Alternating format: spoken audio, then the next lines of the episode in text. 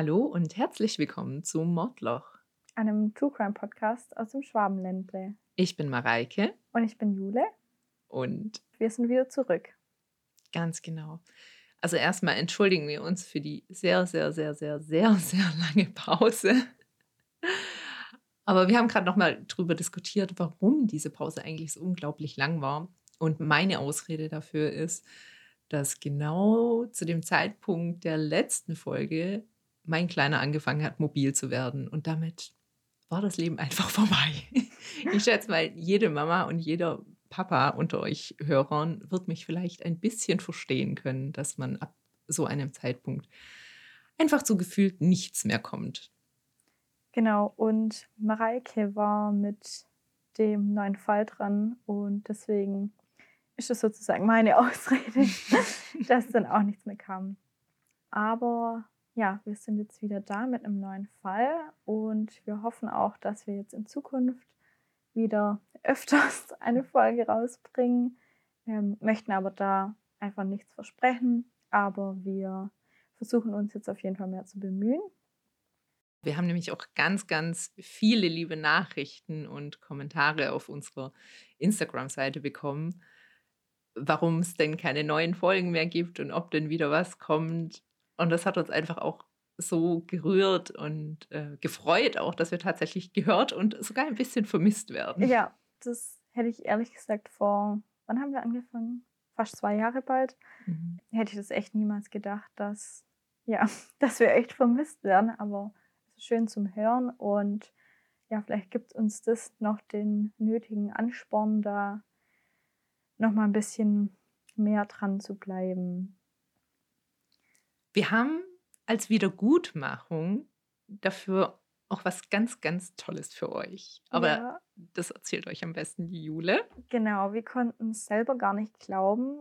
Wir wurden von True Crime International angeschrieben. Ich denke, die einen oder anderen von euch kennen. Das ist von Adrian Langenscheid. Der hat jetzt schon das neunte Band der Buchserie True Crime International rausgebracht und da äh, berichtet er immer über die spektakulärsten Fälle. Und jetzt im neuen Buch geht es nach Kanada. Und dieses Buch heißt True Crime Canada. Und dieses Buch wird am 1. Februar veröffentlicht. Und er hat uns geschrieben und wir dürfen an euch jetzt ein Hörbuch verlosen. Und das Ganze wird jetzt äh, nächste Woche stattfinden, beziehungsweise wenn ihr es wahrscheinlich hört, die Folge äh, dann diese Woche. Das Gewinnspiel wird über Instagram stattfinden. Alle weiteren Infos würden wir da einfach posten. Das wird jetzt einfach zu lang, wenn wir da die ganzen Bedingungen äh, aufzählen. Aber wir haben uns auf jeden Fall wahnsinnig gefreut, dass wir das an euch verlosen dürfen. Und wir hoffen natürlich, dass es euch genauso freut, dass wir sowas an euch verlosen können. Und wem Adrian Langscheid noch nichts sagt, unbedingt mal anschauen, durchlesen, reinhören. Seine Bücher waren nämlich im Bereich True Crime neben Zockers und Philipp von Verbrechen von nebenan wirklich unter den besten.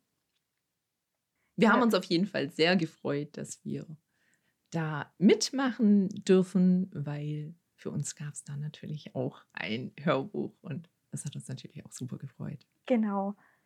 Wer uns noch nicht auf Instagram folgt, wir heißen modloch-podcast. Und ja, in diesem Zuge dürft ihr auch gerne True Crime International folgen. Da kommen dann, denke ich, auch, falls es neue Bücher gibt, mehr Infos dazu. Und dann verpasst ihr das auf keinen Fall. So. Jetzt haben wir ausgiebig über unsere Entschuldigungen gesprochen, warum wir es lange nicht aufgenommen haben. Eine weitere Entschuldigung war übrigens, dass ich erst mit einem Fall angefangen hatte, der mich einfach so in Verzweiflung gebracht hat, auch äh, bezüglich fehlender Informationen und irgendwie bin ich immer nicht weitergekommen. Ja, dass ich am Ende dann doch für einen anderen Fall entschieden habe. Jule weiß, glaube ich, nicht, welchen Fall ich heute behandle. Nee. Gut. Also du konntest auch nicht erraten. Ich habe dir mal einen Tipp gegeben. Nee, Ehrlich gesagt okay. nicht. Dann lege ich mal los. Ich bin gespannt. Schon richtig lange, dass wir nicht mehr so uns gegenüber sitzen, deswegen. Stimmt. Wir haben ja sonst immer irgendwie auf Distanz aufgenommen, aber Da wir jetzt sowieso wieder zusammen im Büro sind, Ist eigentlich egal. können wir uns auch so wieder gegenüber sitzen. Alle Namen in meinem Fall habe ich geändert. Donsdorf, ein idyllisches Städtchen mit rund 10.000 Einwohnern, gelegen am wunderschönen Albrand. Gar nicht weit entfernt von der Mordlochhöhle, dem Namensgeber unseres Podcasts. Dass sich hier eine so schreckliche Tat abspielen konnte, wie die, von der ich heute berichte, hätte sich wohl keiner der Dorfbewohner auch nur ansatzweise vorstellen können, wenn sie es nicht mit eigenen Augen hätten mit ansehen müssen. Es ist Montag, der 4. April 2016. Die 25-jährige Dilara S. macht sich morgens um halb acht mit ihren drei kleinen Jungs auf den Weg zum Kindergarten. Der kleinste von ihnen, Amir, ist dreieinhalb Jahre alt. Seine großen Brüder Tarik und Ilyas sind bereits fünf und sechs. Sie gehen den Weg über die Hauptstraße jeden Tag gemeinsam. Eine vierköpfige kleine Familie.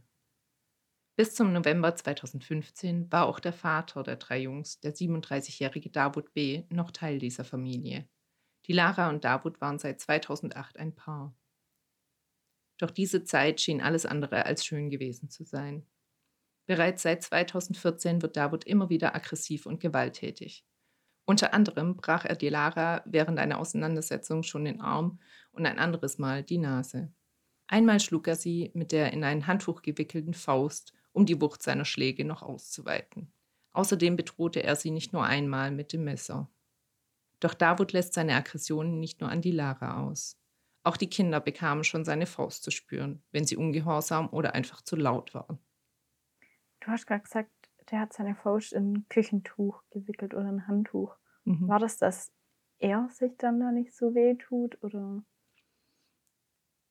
Also ich glaube, man macht es oft, um einfach vor anderen das nicht so offensichtlich zu machen, weil es dann ja nicht so krasse blaue Flecken gibt, sondern es halt einfach weh tut. Mhm. Ja, so dumpf eher. Genau. Die dreifache Mutter sieht sich in einer Art Gefängnis, aus dem sie nicht zu entkommen scheint. Im Sommer 2015 fasst sie dann einen Entschluss und reist ohne Davut für zwei Wochen in die Türkei. Angeblich, um Verwandte zu besuchen. Doch in Wahrheit will sie dort einen anderen Mann treffen, der als Heiratskandidat in Frage kommt. Zu einer Hochzeit zwischen Davut und Dilara war es nämlich nie gekommen, obwohl sie doch unbedingt mal ein weißes Brautkleid tragen wollte. Davut befindet sich nämlich eigentlich noch in einem unaufgelösten Ehebündnis mit seiner ehemaligen Partnerin. Diese hatten sich eigentlich getrennt und es wurde auch die Scheidung eingereicht, aber da er sich weigerte, die dafür anfallenden Gerichtskosten zu zahlen, wurde die Scheidung auch nie rechtskräftig. Und auch zu einer Heirat mit dem Kandidaten, den die Lara in der Türkei traf, kam es nie. Und als die Lara damals aus ihrer Türkei-Reise zurück nach Donsdorf kommt und David irgendwie den wahren Grund ihrer Reise herausfindet, geht die schwere Gewalt im Familienleben erst richtig los. Das kann ich mir vorstellen. Ja. Als die Lara dann die tickende Zeitbombe in ihm sieht, die er war, fasste sie im November dann den Entschluss, die On-Off-Beziehung der beiden endgültig zu beenden und forderte ihn auf, aus der gemeinsamen Wohnung auszuziehen. Doch mit der Trennung wurde das Verhältnis nicht einfacher. Im Gegenteil, er stellt ihr regelmäßig nach und schreibt ihr hunderte Nachrichten per SMS oder WhatsApp, in denen er sie beleidigt und bedroht. Auch ein vom Amtsgericht Geislingen angeordnetes Kontaktverbot hindert den wütenden Ex-Freund nicht daran, die Lara ununterbrochen zu drohen. Irgendwann bringe ich dich um. Du bist eine Hure. Wenn du Angst hast, musst du die Fresse halten, lautet zum Beispiel eine dieser Nachrichten. Ein Staatsanwalt wird später von einem permanenten Psychoterror und absolutem Besitzanspruchsdenken sprechen. Anstatt sich also auf ein neu gewonnenes Leben ohne Gewalt freuen zu können, erlebt die Lara eine Zeit voller Drohungen. Sie hatte Angst, Angst um ihre Kinder und Angst um ihr eigenes Leben. Anfang 2016 tut sich dann ein kleiner Lichtblick für die Lara auf. Sie lernt den 28-jährigen Mesut B. im Internet kennen. Bereits nach dem ersten Treffen glauben beide, den Partner fürs Leben gefunden zu haben. Und nach nur wenigen Wochen zieht er bei ihr ein. Bei ihm fühlt sie sich sicher und geborgen. Er solle niemals von ihrer Seite weichen. Darum bittet sie ihn immer wieder. Bei ihm glaubt sie, vor ihrem Ex in Sicherheit zu sein. Als Davut aber von der neuen Beziehung mitbekommt, eskaliert die Situation natürlich erneut. Eines Tages torkelt er betrunken auf der Straße vor ihrem Haus herum und brüllt so laut, dass es auch die Nachbarn deutlich hören können. Er droht ihr, dass er sie umbringt, sobald sie das Haus verlässt. Als die Lara das erste Mal bei der Polizei war, um das Annäherungsverbot zu bewirken, sagten die Beamtinnen ihr, sie solle die Polizei in so einem Fall sofort informieren. Und das macht sie an diesem Tag auch. Als die Beamtinnen eintreffen, finden sie Davut stark alkoholisiert auf der Straße an und nehmen ihn anschließend in Gewahrsam. Doch nur wenige Stunden später, gegen 23 Uhr, müssen sie ihn wieder auf freien Fuß lassen. Das war am Abend vor dem 4. April. Denn an diesem Tag schreibt Davut die Lara morgens eine Nachricht mit dem Inhalt, ich gehe jetzt arbeiten. Ein Täuschungsmanöver.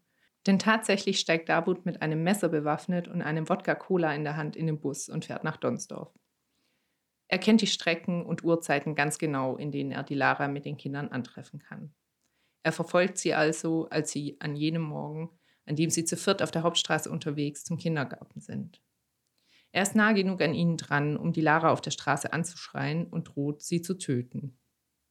Als er das Messer zieht, flüchtet die Lara in eine Metzgerei, doch dort holt er sie ein. Kaum hat er den Laden betreten, nimmt er die Klinge und sticht mit aller Kraft 23 Mal auf die Laras Körper ein. Immer wieder zieht er ihren Kopf an den Haaren wieder hoch, um erneut zuzustechen. In den Rücken, den Nacken, den Hals, den Bauch. Die anwesenden Zeugen können gar nicht glauben, was sich da gerade vor ihren Augen abspielt. Zwei Verkäuferinnen, der Seniorchef der Metzgerei sowie ein Kunde berichten später, wie sie und die drei Kinder die brutale Tat mit ansehen mussten.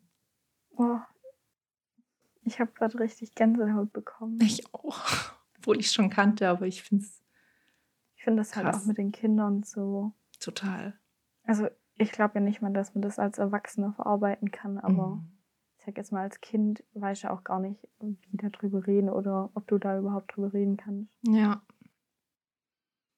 Alles geht unheimlich schnell. Als die Lara dann regungslos in einer unglaublichen Menge ihres eigenen Blutes auf dem Boden liegt, wendet sich Davut seinen Kindern zu, streichelt ihnen über den Kopf und verabschiedet sich mit einem Kuss auf die Stirn und den Worten, jetzt seid ihr alleine.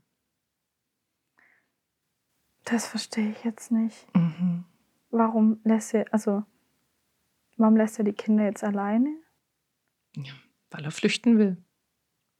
Aber weißt du, ich denke mir, den hat es ja getroffen, dass sie einen anderen Mann gesucht hat. Mhm.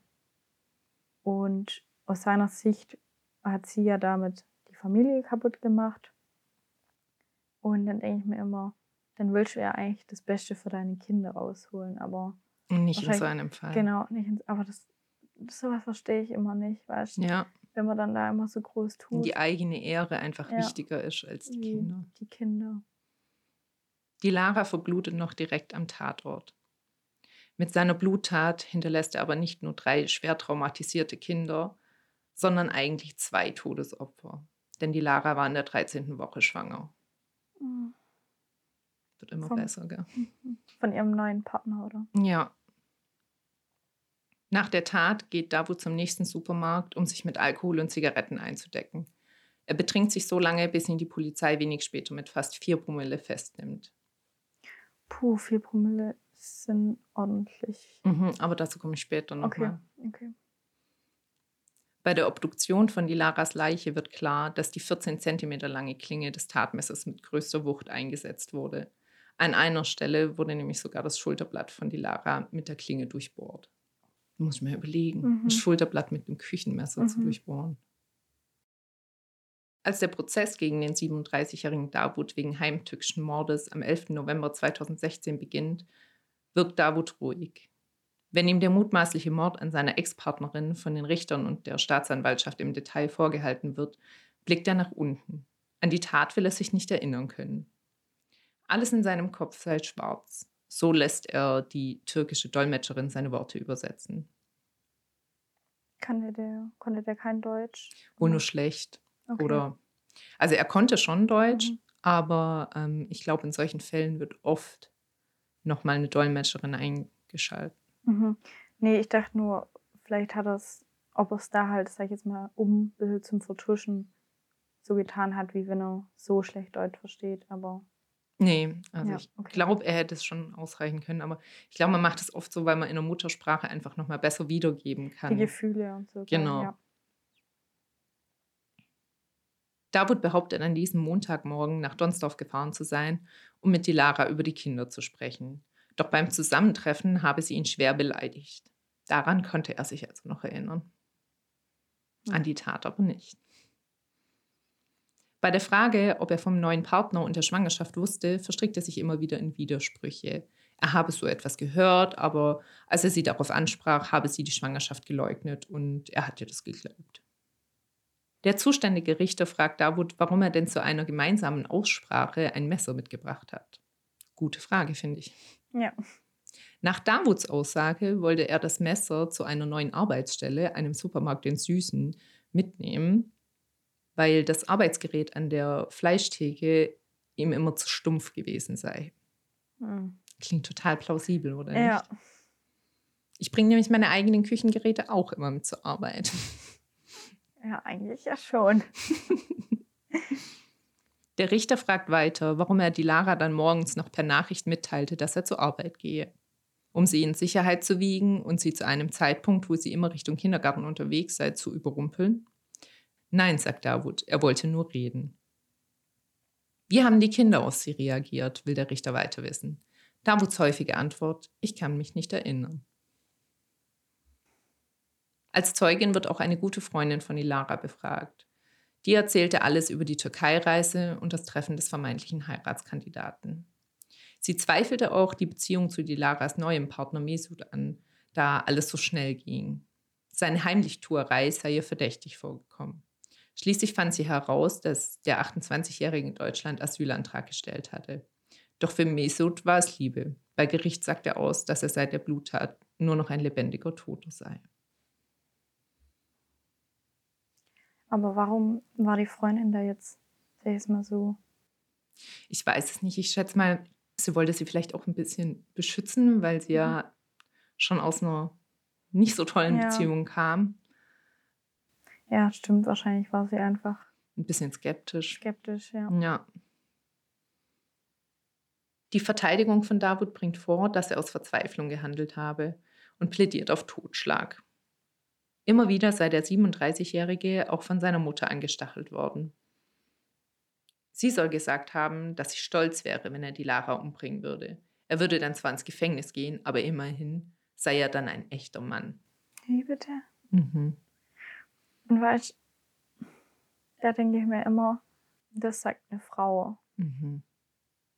Also gut, ich meine, es ist jetzt auch mal dahingestellt, ob Ob sie sie das wirklich wirklich- gesagt ja, hat klar. oder ob man damit vielleicht ein bisschen ähm, ihn aus dem Schneider nehmen wollte. Aber ich, ich kann es mir schon vorstellen, dass, dass vielleicht sowas ähnliches in der Art gesagt wurde.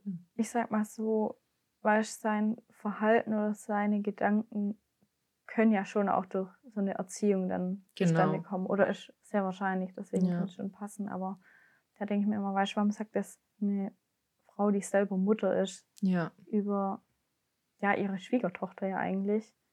Ja, sie Wo- haben ja nie geheiratet. Ja, aber theoretische Schwiegertochter, wo ja auch ihre Enkel sind. Also Mhm. Ich verstehe es auch nicht. Seine Anwältin spricht deshalb nicht nur von schwierigen Lebens- und Familienverhältnissen, sondern auch von anderen Sitten und einem aus der türkischen Heimat mitgebrachten Wertgefüge. Ja, ohne das jetzt irgendwie zu bewerten, aber ähm, es ist ja einfach, also gerade das Thema Ehre spielt einfach in der Kultur oft eine große Rolle. Davut bedauerte seine Tat bereits nach den Plädoyers mit den Worten, möge ihr Platz das Paradies sein, ich akzeptiere meine Schuld. Ein psychologisch-ärztliches Gutachten, das während des Prozesses vorgestellt wird, zeigt, dass Davut einen Mangel an Empathie und ein fehlendes emotionales Mitgefühl zeigt. Sogar bei engen Familienangehörigen sei er reizbar, impulsiv und egozentrisch. Er schwankt zwischen Gefühlen der Einzigartigkeit und der Geringschätzung, sagt der vom Gericht bestellte Sachverständige während des Prozesses. David bringt während des Prozesses auch immer wieder sein vermeintliches Alkoholproblem zur Sprache und dass er aufgrund dessen zahlreiche Erinnerungslücken habe. Allerdings betreffen die scheinbar immer nur den konkreten Tatzeitraum. Der Gutachter bezeichnet das als zweckgerichtetes Aussageverhalten. Also immer, wenn es eigentlich interessante Fakten geben sollte, kann sich Dabo dann nichts erinnern. Der Sachverständige kommt schließlich zu dem Schluss, dass sowohl psychische Beeinträchtigungen als auch eine Störung des Bewusstseins durch Alkohol auszuschließen sind. Denn nach seiner fachlichen Meinung habe es sich bei dem am Tattag gemessenen 4 Promille um einen sogenannten Nachtrunk gehandelt. Also es war so ein bisschen der Mix aus dem Restalkohol vom Vorabend mhm. und halt noch dem, was er danach noch ganz, ganz schnell zu sich genommen hat. Okay. Kann es dann echt sein, dass das so hoch ist? Also mir, mir hat das Nachtrunk jetzt noch hm, gar nichts gesagt. Also ich kann es mir schon vorstellen, dass, weil ja, also es wird ja vor allem mit Atemtests mhm. halt gemacht. Und ich weiß nicht, wenn du jetzt mal so eine ganze Nacht feiern warst, du bist ja, zwar okay. am nächsten Tag nicht mehr wirklich betrunken, ja. aber wenn man jetzt mal rein von der Fahne ausgeht, ja. ich weiß nicht. Ja, okay, stimmt. Und er hat ja dann eben nochmal getrunken. Mhm. Also, und das ist ja, glaube ich, auch viel und ziemlich schnell. Also meiner Meinung nach hat er damit auch vielleicht versucht, im Endeffekt als unzurechnungsfähig mhm. ja, okay. Stimmt. eingestuft ja. zu werden. Da man bei einer mittleren Trunkenheit bereits Sprachstörungen oder Schwierigkeiten beim Gehen nicht mehr verbergen könnte, also ist das ausgeschlossen. Mhm. Weil auch alle anwesenden Zeugen sagten bei der Befragung aus, dass Davut ihnen nicht betrunken vorgekommen ist. Ich glaube auch, du könntest so eine Tat gar nicht machen, wenn du so mhm. betrunken. Also zumindest nicht so, dass sie sich nicht hätte wehren können. Genau. Oder dass vielleicht andere hätten eingreifen können. Genau. Wir erinnern uns an die zahlreichen drohenden Nachrichten, die Davut Dilara geschickt hatte. Der zuständige Oberstaatsanwalt erwähnte während des Prozesses nochmal die 456 SMS- und WhatsApp-Nachrichten, die Davut allein in den zwei Wochen vor der Tat an Dilara geschickt hat. 400 in zwei Wochen. Mhm. Kann Muss ich mir überlegen, ja. was das für ein Psychoterror ja. ist, wenn du so viele Nachrichten permanent, also in nur zwei Wochen so viele Nachrichten, das muss ja irgendwie gefühlt alle paar Minuten mhm. einfach. Und du hast gemeint, es war schon vorher so. Es war schon vorher so, aber ich glaube, das hat einfach nochmal das Fass zum Überlaufen gebracht. Mhm. Also einfach, dass er wie auch immer von dieser Schwangerschaft erfahren hat. Ja. Und dann war sie da ja bei der Polizei und die haben gemeint, wenn nochmal so was ist, soll es ihm Bescheid geben. Genau. Und das hat sie ja dann auch gemacht, als das am Abend davor war. Mhm. Aber sie konnten ihn halt nicht länger festhalten. Ja. In einer Nachricht sagte er, die Lara, ihr neuer Freund, solle vor ihn treten, damit sie das zusammen regeln können. Aber auch daran will sich Davut während des Prozesses nicht erinnern können. Und wo wir es eben gerade davon hatten, warum konnte die Polizei bei so vielen Morddrohungen dennoch nicht gegen Davut vorgehen? Nach dem Sprecher der Ulmer Staatsanwaltschaft habe er zwar mit den Nachrichten mehrmals gegen das Annäherungsverbot verstoßen, doch das allein reiche nicht aus, um jemanden einzusperren. Auch dass die SMS einen bedrohlichen Inhalt gehabt haben, sei nicht ausreichend. Um wirklich handeln zu können, hätte ein Familiengericht auf eine Anzeige der Frau hin ein Ordnungsgeld gegen Davut verhängen müssen. Und falls der dann diese Strafe nicht bezahlt hätte, dann hätte man ihn in Haft nehmen können. Also welcher normale Mensch soll denn das wissen? Ja, also erstens mal das und ich glaube, das liegt doch jetzt einfach nur daran, dass die halt zusammen Kinder hatten und eine Familie waren mhm. und deswegen muss das über so fünf Ecken laufen. Genau. Stell dir mal vor, ein Wildfremder oder Stalker oder ja, so. Ja, genau, oder ein mhm. Kollege, Bekannter würde dir das schreiben, wäre das, müsste es ja niemals so über so ein Familiengericht laufen. Ja. Finde ich, fällt uns jetzt auch öfter in den Fällen noch auf, dass wenn Gewalt in der Familie herrscht, dass es viel schwieriger ist. Ja, es muss wirklich viel passieren, bis da wirklich mal gehandelt wird. Ja. Ich weiß jetzt auch, also ich will da jetzt auch niemanden verurteilen und ich weiß, wüsste jetzt auch nicht, wie man es besser macht, aber ich finde schon, irgendwas müsste vielleicht mal geändert werden. Ja. Also es würde sich auf jeden Fall viel vermeiden lassen. Ich weiß, also Stalking-mäßig hat sich, glaube ich, in den letzten zwei Jahren schon was getan in den Gesetzen. Mhm. Aber jetzt so speziell Familien bin ich da jetzt auch nicht so auf dem Schirm. Das Einzige sind halt so Frauenhäuser, wo du hin, also wo man hingehen kann. Genau, ja. aber ich finde es auch immer schade, wenn das Opfer in der, also in Anführungszeichen, gehen muss. Also weißt du, wenn mhm. sie den Platz räumen oder er, je genau. nachdem, den Platz räumen muss. Eigentlich soll es ja andersrum sein. Ich finde, das ist Genau. dann auch oft so ein Zeichen. Also nicht von Schwäche, aber es könnte. Genau, warum gehen die nicht in Männerhäuser, Ja. wo Ja. sie überwacht Ja. werden? Das wäre doch mal eine Idee. Anstatt Das Frauenhäuser zu haben, wo die Frauen in Schutz sind, sollte man die Männer mal in Männerhäuser einsperren, wo sie irgendwie regelmäßig überwacht werden. Ja. Nicht wie Gefängnis, aber da wird kontrolliert, ob die SMS geschrieben haben. ja. Ich weiß es nicht. Und ja, vielleicht nur, falls wir eine Nachricht bekommen sollten, das Ganze gibt es natürlich auch andersrum. Also Genau, also wir wollen jetzt hier nicht wieder zu geschlechterspezifisch Ja. unterwegs sein. aber jetzt in dem Fall wäre es jetzt einfach so gewesen. Genau. In den Zeugenstand tritt außerdem die Laras Gynäkologe. Er berichtet von der Schwangerschaft, die komplett unkompliziert verlief. In etwa 27 Wochen hätte die Lara also wahrscheinlich ein viertes gesundes Kind geboren. Der Gynäkologe sagt außerdem aus, dass die Lara bei der letzten Untersuchung am 1. April ausgesagt habe, dass ihr Mann Morddrohungen ausgesprochen habe. Gemeint hat sich damit aber wahrscheinlich ihren Ex-David. Mhm. Und der Arzt konnte da dann auch nichts machen? Also, Ärzte haben ja sowieso noch mal eine Ah. ärztliche Schweigepflicht. Also, stimmt. ja. Weil, weißt du, ich denke mal, wenn das dann andere auch noch geäußert hätten, ja, ich habe das mitbekommen von Mhm. denen. Nicht, Und die Frau hat total, so war total Ja. aufgewühlt. Ja. Ja. Ja. und ist eigentlich sogar mit der Schwangerschaft, weil könnte man ja sogar sagen, dadurch äh, jetzt irgendwie Gefährdung. Am letzten Prozesstag beschreibt ein Jugendpsychiater die dramatischen seelischen Folgen für die hinterbliebenen Kinder. Der dreijährige Amir zeige Hinweise auf eine posttraumatische Belastungsstörung. Die älteren beiden Jungs, Tarik und Elias, leiden unter ähnlichen Symptomen.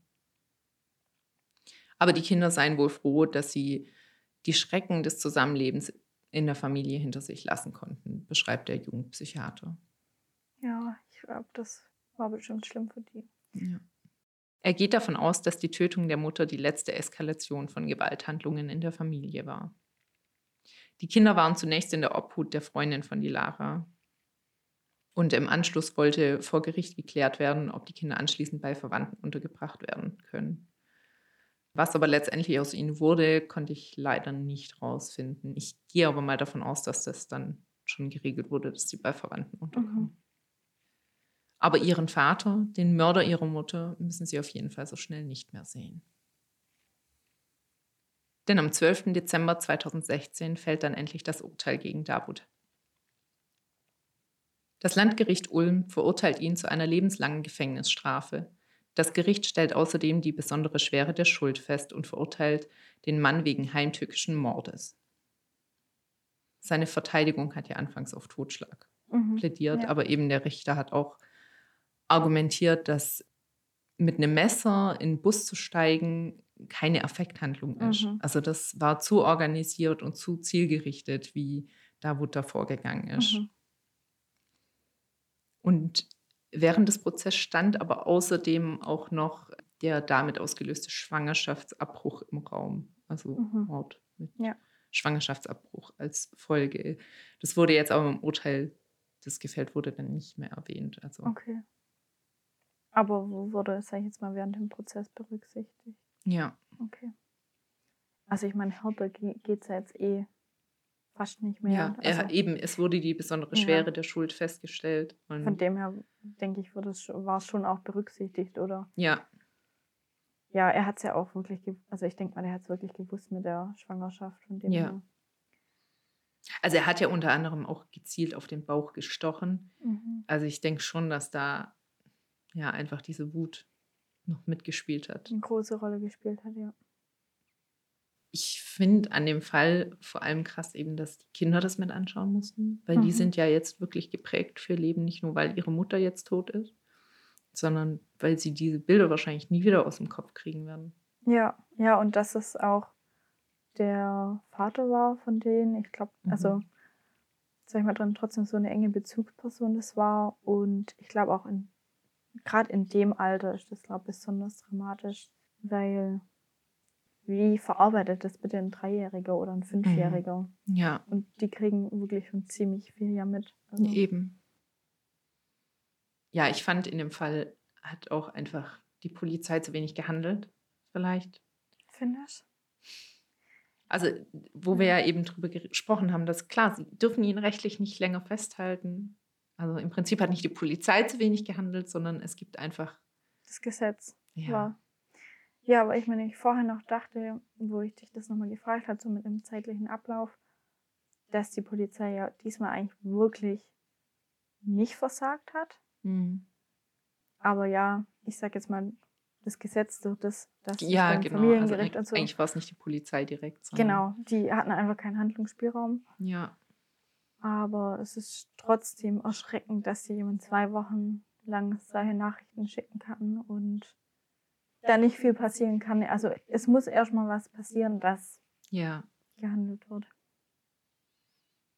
Ich weiß auch nicht, ob eben, wenn, wenn man ihn wegen irgendwas, eben wegen dieser fehlenden Geldstrafe oder wegen irgendwas hätte einsperren können, ob mir dann vielleicht das Leben gerettet hätte oder ob er dann vielleicht einfach nur später zugeschlagen hätte.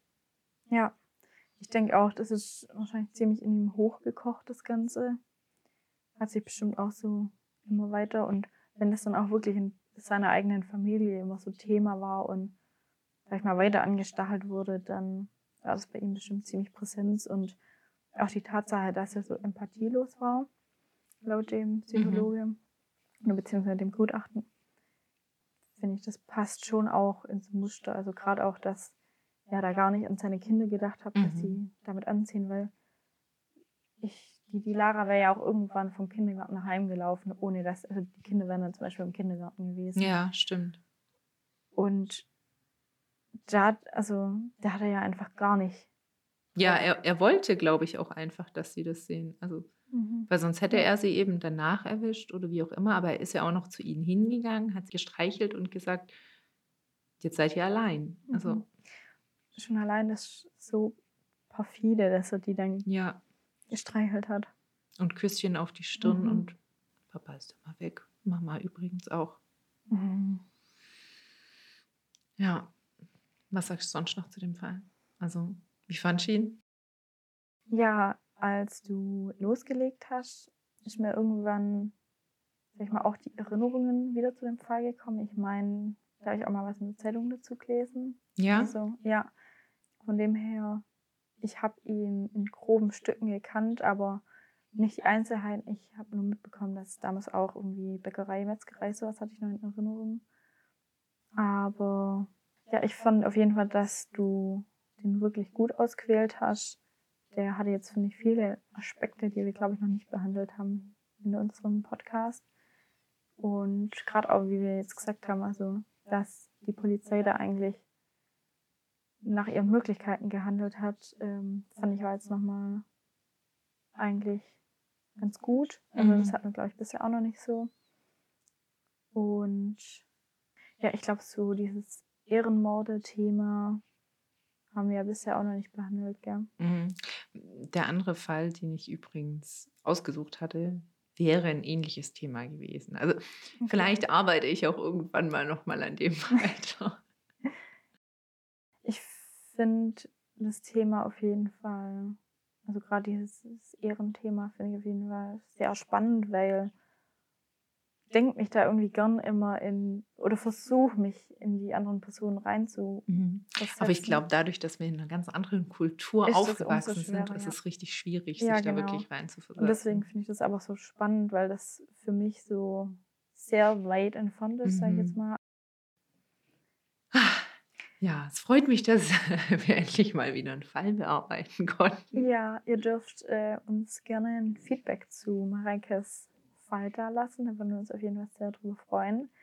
Und ja, wir hoffen, dass die Aufnahme jetzt genauso war wie die letzten. Wir waren jetzt beide ein bisschen aufgeregt vor dieser Folge, aber ich denke, den Fall haben wir jetzt eigentlich ganz gut gemacht, oder? Was meinst du? Ja, ich hoffe es doch zumindest. Anspannung wieder weg? Ja, jetzt kann ich wieder durchatmen. Jetzt bin ich durch. Gerade eben schon zu Jule gesagt, ich bin einfach so nervös. Ich habe mich so oft verhaspelt. Ja. Dann würde ich sagen, zur Auflockerung Ja, Zitat. Zitat. Okay, dann löse ich aber auch mal unser Zitat von der letzten Folge, die ja schon so lange her ist, auf. Ich lese es deswegen auch noch mal deutlich im Originalen vor. Wir mussten gerade noch mal gucken, was das Zitat überhaupt war. Am liebsten komme, wenn schon geschafft ist, aber noch nicht Gasse. Also man kommt immer gern, wenn die Arbeit einfach schon erledigt ist. Okay, mein Zitat ist: Brombeere mit Lieb sind besser wie Brotwurst mit Senk. ja. Ein gelungener Auflockerer. Genau. Ähm, hier könnt ihr euch ja mal an der wörtlichen Übersetzung probieren und dann vielleicht auch, was sie bedeuten könnte. Genau. Wir sind auf jeden Fall gespannt, posten das Zitat dann wieder auf Instagram. Da könnt ihr dann wie immer gerne mitraten. Und da posten wir, wie gesagt, auch das Gewinnspiel. Genau, nicht vergessen, beim Gewinnspiel mitzumachen. Ja, wir würden uns über eure Beteiligung sehr freuen. Wir haben übrigens herausgefunden, dass man mittlerweile auch auf Spotify bewerten kann. Also wir würden uns wirklich sehr, sehr freuen, wenn ihr uns eine Bewertung auf Spotify oder Apple Podcast da lasst. Genau, das wollte ich eigentlich auch gerade ansprechen. wir waren nämlich da beide auch sehr überrascht über die positiven Bewertungen. Ja, wir können es einfach nicht verstehen. Ja. Aber es freut uns natürlich. Nee, es hat uns auf jeden Fall sehr gefreut. Auch, dass es so viele waren für das, dass wir so lange auch nicht aufgenommen haben. Mhm. Genau, und dürft ihr gerne fleißig weitermachen. Das motiviert uns nämlich auch dazu, am Ball zu bleiben.